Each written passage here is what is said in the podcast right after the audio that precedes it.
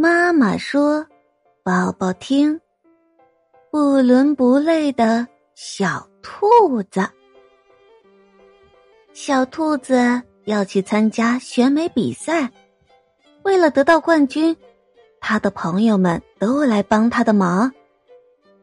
来，小兔子，我的尾巴借给你戴。”小孔雀说：“谢谢，你的长尾巴真漂亮。”小兔子高兴地说：“来，小兔子，我的花纹借给你。”梅花鹿说：“谢谢，你的花纹真好看。”小兔子快乐地说：“来，小兔子，我的翅膀也借给你。”小蝴蝶说：“谢谢，你的翅膀太美了。”小兔子感激地说：“带上尾巴。”贴上花纹，安上翅膀的小兔子，高高兴兴的去参加选美比赛了。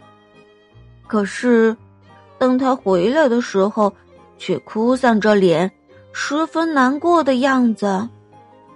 大家一听才知道，原来评委们说小兔子不伦不类，所以得了倒数第一。大家把自己最美的东西都放在小兔子身上，画蛇添足、多此一举的行为，让小兔子失去原本最纯真的美丽，不但没有得到冠军，反倒成为所有参赛选手中的最后一名。所以，在生活中，最纯真的美丽才是最好的哟。